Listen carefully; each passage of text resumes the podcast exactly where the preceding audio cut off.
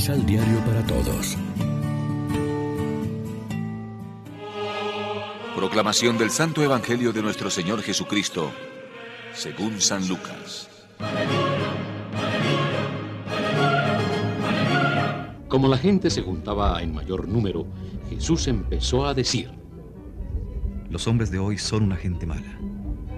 Piden una señal, pero no tendrán señal. Solamente se les dará la señal de Jonás. Porque así como Jonás fue una señal para los habitantes de Nínive, así lo será el Hijo del Hombre para esta generación.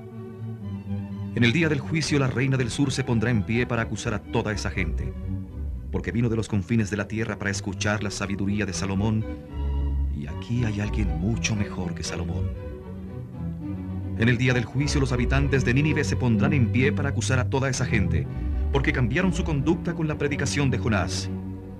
Aquí hay alguien mucho mejor que Jonás. Lección Divina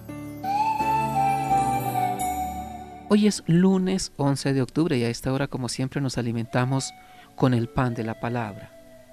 A Jesús no le gustaba que le pidieran signos y milagros quería que le creyeran a Él por su palabra como enviado de Dios, no por las cosas maravillosas que pudiera hacer, aunque también las hiciera. Así se entiende que les diga que el único signo que les va a dar es el de Jonás, y luego añade también el ejemplo de la reina de Sabá, quejándose de la poca fe de sus contemporáneos.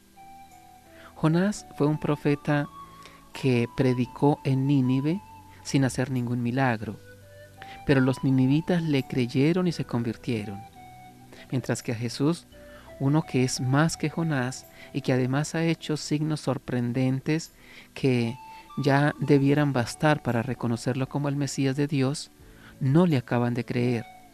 Y lo mismo la reina de Sabá, que vino desde lejos a escuchar la sabiduría de Salomón, y Jesús es más que Salomón.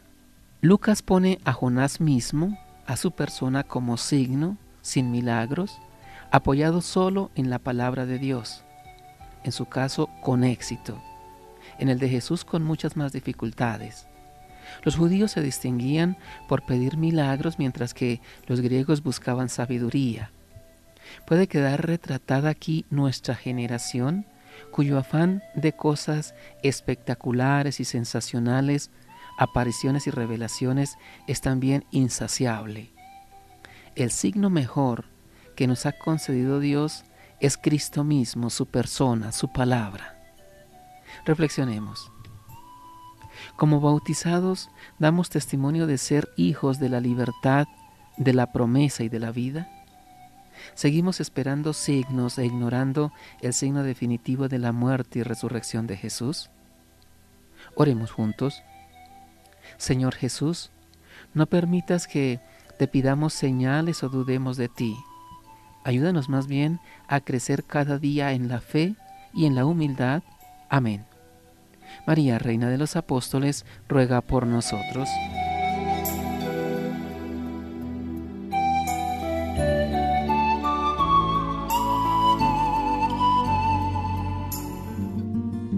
Complementa los ocho pasos de la Alexio Divina adquiriendo el emisal Pan de la Palabra en Librería San Pablo o distribuidores.